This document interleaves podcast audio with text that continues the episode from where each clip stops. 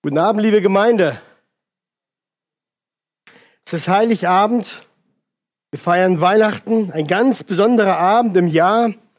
Auf alle Fälle für die Kinder, aber ich denke für uns Erwachsene auch.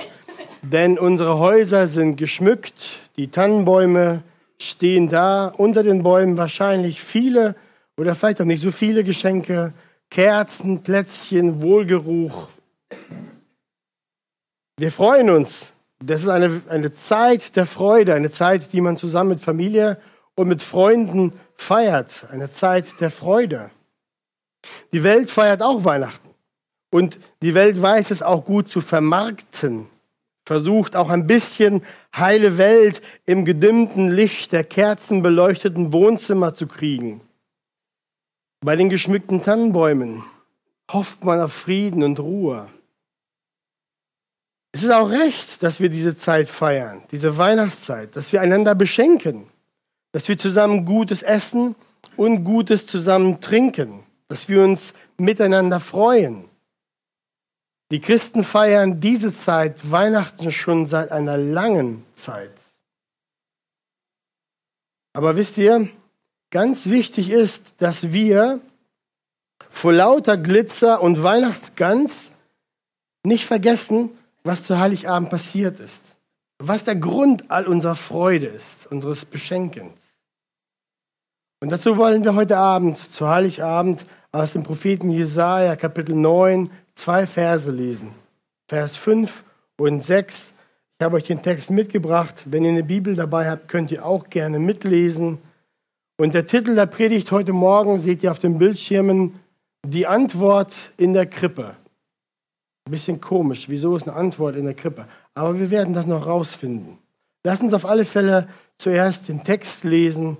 Jesaja 9, die Verse 5 und 6. Denn ein Kind ist uns geboren, ein Sohn ist uns gegeben und die Herrschaft ruht auf seiner Schulter. Und man nennt seinen Namen wunderbarer, Ratgeber, starker Gott, ewig Vater, Friedefürst. Die Mehrung der Herrschaft und der Friede werden kein Ende haben auf dem Thron Davids und über seinem Königreich, dass er es gründe und festige mit Recht und Gerechtigkeit von nun an bis in Ewigkeit. Der Eifer des Herrn, der Herrscharen, wird dies tun. Damit wir verstehen, was dieser Text durch Jesaja gesprochen, was das Wort Gottes hier bedeutet, müssen, müssen wir uns kurz einen Überblick verschaffen. Ihr müsst wissen, das Volk Gottes, um genau zu sein, Juda, hat sich von Gott abgewandt, ist ihm ungehorsam geworden, hat seine Gebote gebrochen, hat sich Götzenbilder gemacht und hat ihr Vertrauen in ihre Sicherheit in andere Völker gelegt. Nicht in ihren Gott, ihren, in ihren lebendigen Gott. Gott hat sie immer wieder gerufen zur Buße und zur Umkehr. Kommt zurück, vertraut mir. Er wollte, dass es seinem Volk gut geht. Er wollte sein Volk segnen. Aber das Land, Juda, war wegen ihrer Sünde in eine tiefe Finsternis geraten. Sie waren äußerlich von Feinden unterjocht, angegriffen und bekriegt. Innerlich waren sie Knechte ihrer eigenen Sünde geworden. Sie, waren, sie lebten auf eine Art und Weise, auf eine, auf eine todbringende Art und Weise, in einer tiefen geistlichen Finsternis. Und darum hatte Gott ihnen jetzt Strafe und Gericht angekündigt. Aber jetzt kommt Kapitel 9. Hier lässt, der lässt Gott durch seinen Propheten inmitten dieser Dunkelheit eine Hoffnungsbotschaft bringen. Eine Freudenbotschaft lässt er bringen. Und er beginnt das neunte Kapitel auch damit, Vers 1 lautet, das Volk, das in der Finsternis wandelt, hat ein großes Licht gesehen. Über den Bewohnern des Landes der Todesschatten ist ein Licht aufgeleuchtet. Gott kündigt seinem Volk ein großes Licht an. Er versprach ihnen, dass dieses Licht so viel ausmachen würde, dass sie sich freuen würden, als hätten sie eine Million gewonnen. Ja, noch mehr. Und dann, wenn wir weiterschauen, sehen wir in Vers 3 und 4 erklärt Gott auch, was der Grund dieser Freude ist. Wenn ihr eure Bibeln habt, könnt ihr mitschauen. Wenn nicht, hört zu und ich, ich sag's euch. Gott gibt den Grund an, als er würde das Joch, den Stecken, den Stab zerbrechen. Das waren die Zeichen der Unterdrückung und Unterjochung des Volkes durch ihre Feinde. Das waren aber auch die Zeichen der Unterdrückung und Gefangenschaft, Versklavung und Knechtschaft unter der Sünde in ihrem Herzen. Daraus würde Gott ihnen Befreiung bringen. In Vers 4 lesen wir, er würde den Stiefel und Mantel der Krieger verbrennen. Ja, die Stiefel und die Mantel waren auch Zeichen von Krieg und von Feindschaft gegen sein Volk. Diesem würde Gott ein Ende bereiten. Aber dieses, dieses waren auch Zeichen einer dahinterliegenden Feindschaft, einer noch größeren Feindschaft, nämlich der Feindschaft zwischen dem in Sünde gefallenen Menschen und dem gerechten Gott. Gott würde auch an dieser Stelle wahren Frieden schaffen. Und jetzt kommen wir zu Vers 5. Unser Vers, den wir gerade gelesen haben, Vers 5 und Vers 6. Wir schauen in Vers 5. Denn ein Kind ist uns geboren, ein Sohn ist uns gegeben. Gott würde auf das Problem der Gewalt, Unterdrückung und Feindschaft ein Kind geben. Dieser, dieses Kind würde der Grund sein für diese grenzenlose Freude und für den überfließenden Jubel in dem Volk. Das Kind in der Krippe war die Antwort Gottes auf all das Elend und all die Not. Dieses Kind ist der Sohn. Wir wissen, dieses Kind ist der Sohn Gottes. Ihr lieben Eltern und Kinder. Das Kind in der Krippe sehen wir zu Weihnachten oft in kleinen Krippenspielen, auf Karten. Dieses Kind in der Krippe soll uns daran erinnern, es geht hier um den menschgewordenen Sohn Gottes, Jesus Christus. Wir feiern Weihnachten, weil Gott seinen Sohn als Mensch auf die Erde gesandt hat. Der König der Könige kam auf die Erde, wurde Mensch, er wurde ein kleines Baby, kleines, hilfloses Kind in der Fürsorge von Maria und Josef. Er war arm und er wurde an Stoffreste gewickelt, in eine Krippe gelegt zum Schlafen. Die Bibel bezeugt, dass dieses Kind in Windeln gewickelt, dass dieses Kind der versprochene Messias ist, der lang ersehnte Retter der Welt, die Antwort auf die größte Not der Menschheit. Die Antwort Gottes auf all die Not, die Feindschaft und den Krieg war ein Kind, sein Sohn. Der Engel erschien Josef und er kündigte ihm an, Josef, Sohn Davids, Scheue dich nicht, Maria, deine Frau, zu dir zu nehmen. Denn was in ihr gezeugt ist, das ist vom Heiligen Geist. Sie wird aber einen Sohn gebären und du sollst ihm den Namen Jesus geben. Denn er wird sein Volk erretten von ihren Sünden. Matthäus 1, 20 bis 21. Jesus war gekommen, um das Volk von ihren Sünden zu retten. Denn die Sünde im Herzen eines jeden Menschen ist der Grund allen Leidens in der Welt. Der Grund für den Zorn Gottes und der Grund für die ewige Verurteilung in Gottes Gericht. Das Problem unserer Situation ist viel, viel schlimmer als soziale Ungerechtigkeit und Bedrohung durch Krieg und Tod. Der Mensch ist im Land der Todesschatten auf dem Weg in die ewige Finsternis. Und ohne das Kind in der Krippe wird der Horizont für einen nur dunkler und die Zukunft ist todsicher dunkel. Aber Freude über Freude. Jesus kam auf die Welt und ist geboren, denn uns ist ein Kind gegeben. Schaut, schaut, wie Jesaja, der Prophet, dieses Kind beschreibt. In Vers 5 geht es weiter. Und die Herrschaft ruht auf seiner Schulter. Gott kündigt hier an, dass die Herrschaft auf den Schultern dieses Kindes liegen würde. Das Bild ist hier von einer königlichen Robe, von so einem Mantel, der einem König umgelegt wird. Und genau so hat Gott es vorgesehen, dass sein auferstandener Sohn zu seiner Rechten sitzen wird und ihm wird dann jegliche Herrschaft umgelegt und er ist derjenige, der über alles regiert. Schaut mal. Gott hat ihn, Gott der Vater hat seinen Sohn zur Rechten gesetzt und hat ihn erhöht.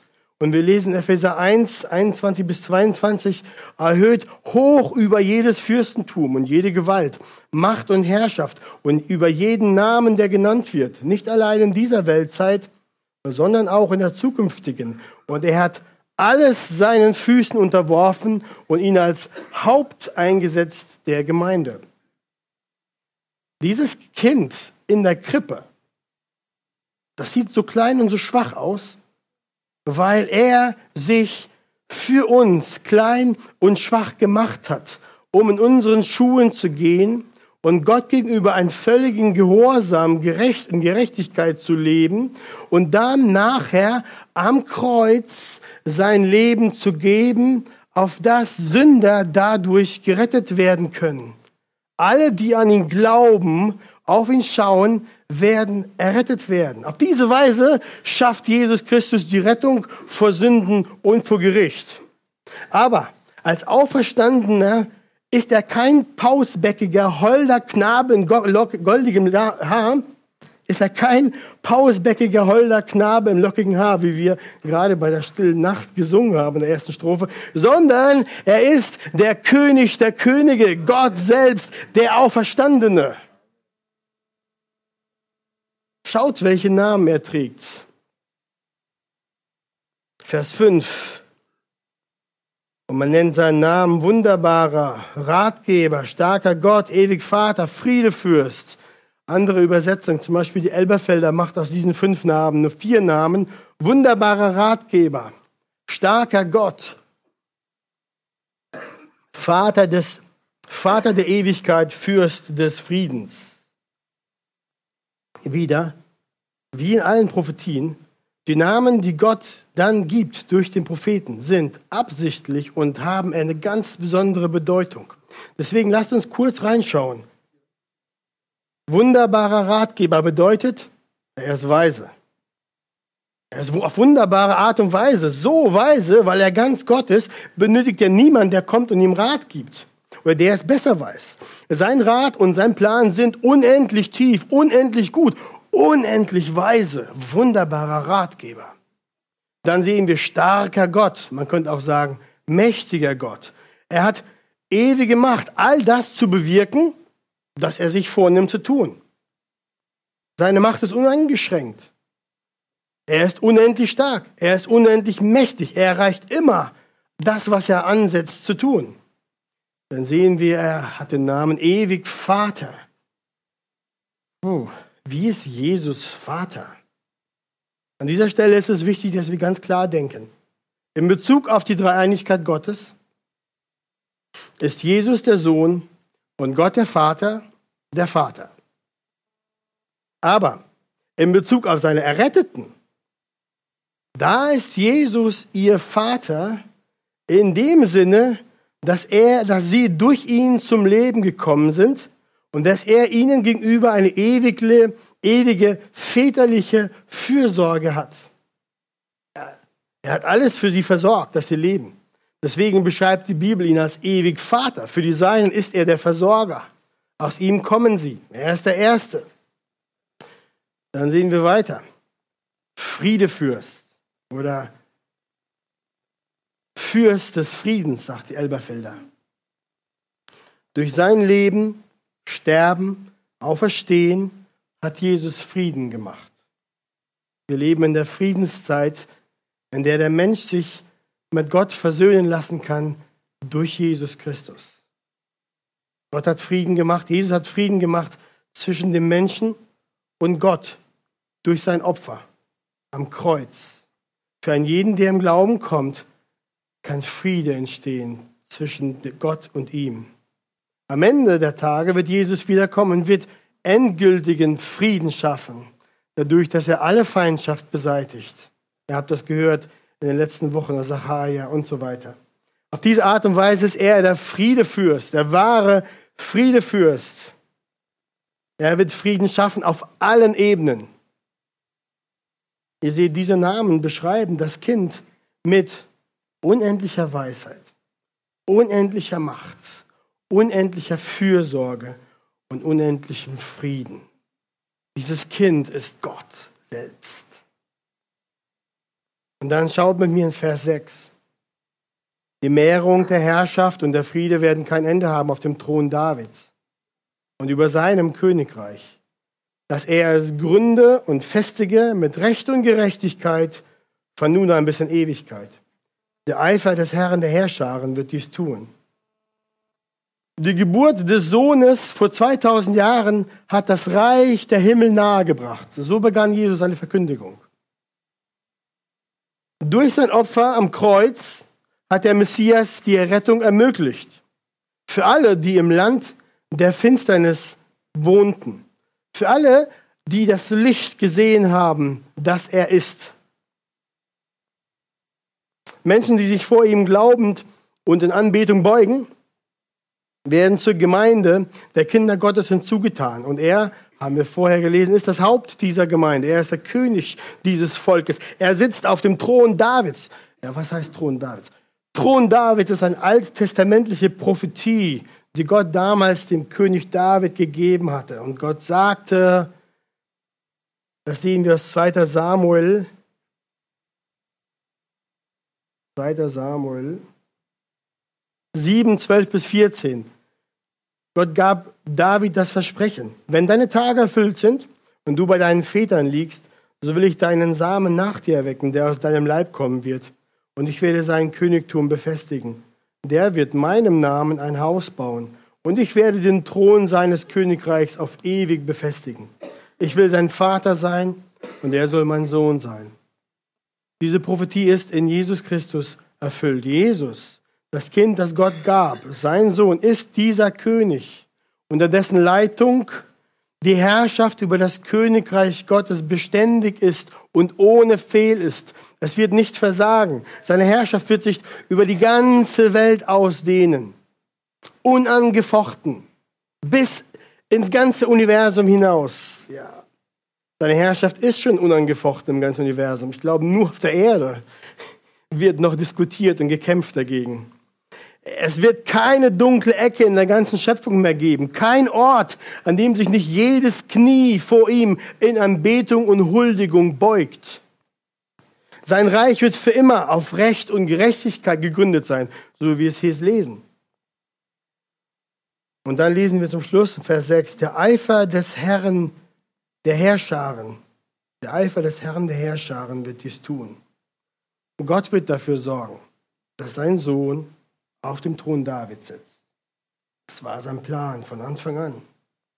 Er sitzt auf dem Thron, sonst keiner. Das war des Vaters Plan und er legt seinem Sohn alles zu Füßen, damit er herrsche.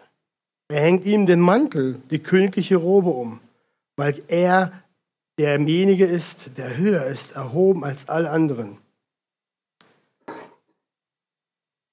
Ihr Lieben, aus diesen Versen heute Abend sehen wir, entgegen all der Gewalt, Unterdrückung und Not schickt Gott als Antwort was?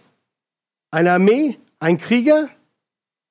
Nein, ein Kind in der Krippe, seinen Sohn. Die Antwort auf alle Gewalt, alles Unrecht, alle Not ist Jesus, das Kind in der Krippe. Man könnte meinen, dass Gott in seiner Macht und Weisheit irgendwie einen besseren Plan gehabt hätte, einen, einen mächtigeren vielleicht. Ich rede jetzt nach Menschenweise. Was weiß ich denn von Weisheit? Was weiß ich dann schon von Gottes Weisheit?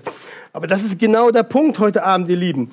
Gottes allmächtige, absolut weise und herr herrliche Antwort auf die größte Not des Menschen ist sein menschgewordener Sohn in der Krippe. Das ist Gottes herrliches Errettungswerk.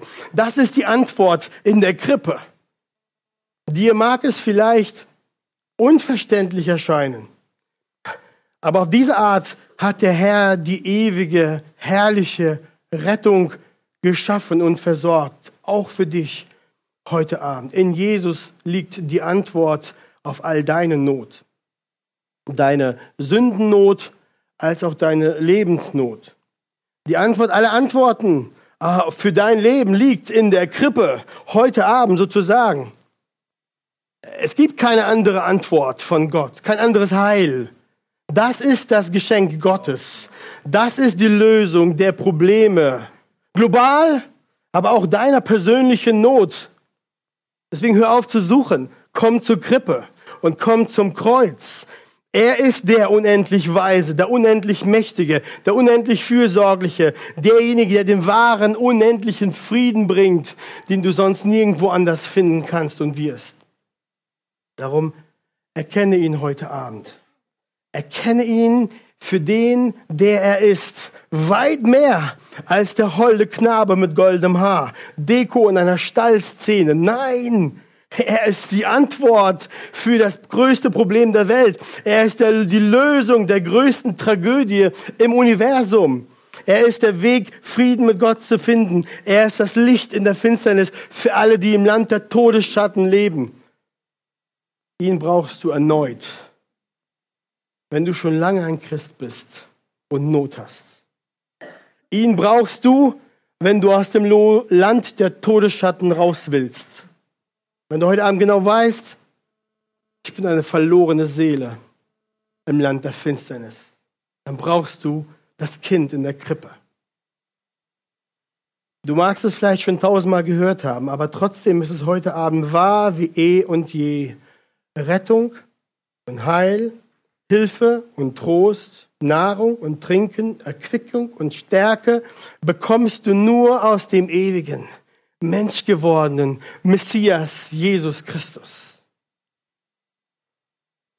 Ob zum ersten Mal oder zum hundertsten Mal, lade ich dich ein, mache es heute Abend so wie die Weisen aus dem Morgenland, die dem Stern des Königs gefolgt waren, bis an den Stall zu Bethlehem. Von denen lesen wir Matthäus 2, Vers 11. Das haben wir heute Abend gehört. Die Bildschirme ausgefallen. Aber es ist der letzte Vers.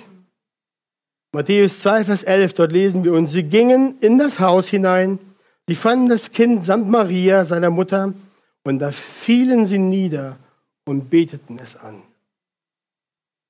Falle heute erneut nieder, ob jung, ob alt, ob groß, ob klein, denn er ist das größte Geschenk des Universums.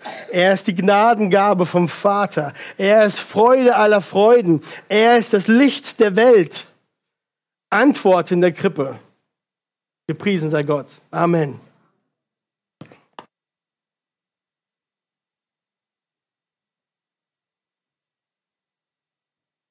Herr, ich danke dir, Vater, ich danke dir, dass du deinen Sohn gesandt hast als Antwort auf unsere Not.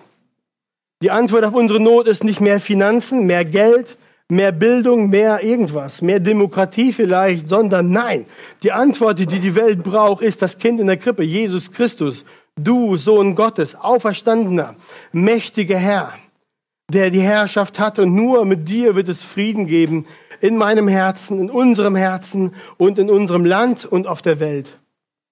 So bitten wir dich, Herr, begegne du vielen, dass sie merken, dass das Kind in der Krippe, das bist nur, es ist keine Deko, sondern es ist die Rettung von Gott dem Vater. Danke, Herr Jesus, dass du dich hingegeben hast am Kreuz. Wir wissen, dass hinter der Krippe schon das Kreuz ist und dahinter das leere Grab. Du lebst, aber du hast dich hingegeben und klein gemacht für uns, um uns zu retten. Danke, dass die Einladung heute ausgeht, dass alle, die zu dir kommen, die wirst du nicht hinausstoßen. Danke, Herr Jesus, für das Heil und die Rettung. Amen.